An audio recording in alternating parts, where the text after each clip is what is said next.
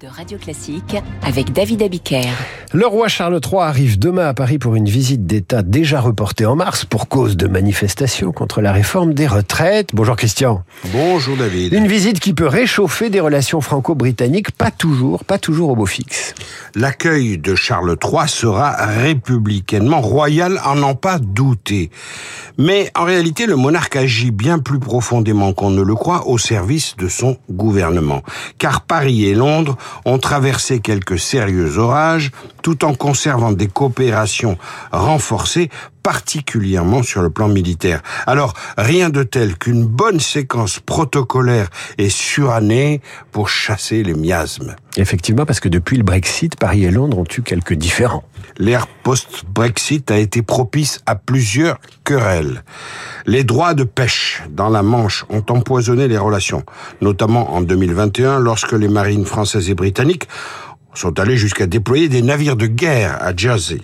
Ensuite, la crise, migratoire. Le gouvernement britannique avait alloué quelques 130 millions d'euros à la France depuis 2015 pour renforcer les contrôles dans la Manche, mais le nombre de migrants quittant les côtes françaises pour rejoindre le Royaume-Uni ne faisait qu'augmenter.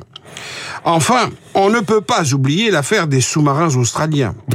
Dans le cadre d'une alliance anglophone baptisée AUKUS, AUKUS, Australie, Royaume-Uni, États-Unis, l'entrée en scène des États-Unis et du Royaume-Uni, qui n'a pas été blanc-bleu pour le moins, a fait carrément sortir la France du marché. Et de ses gonds aussi.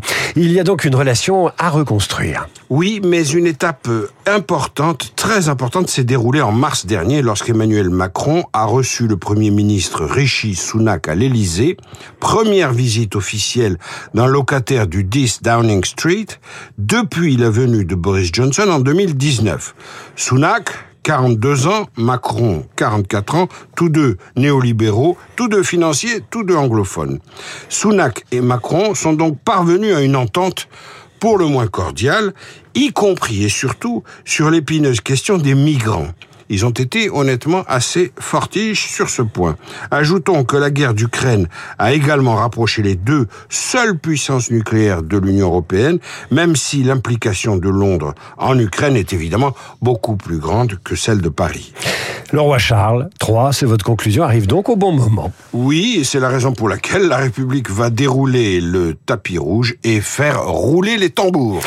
Les coulisses d'une visite royale, c'est aussi la une du Parisien aujourd'hui en France ce matin. Merci Christian. À suivre le journal imprévisible de Marc Bourreau qui nous ouvre les portes des maisons qui ont inspiré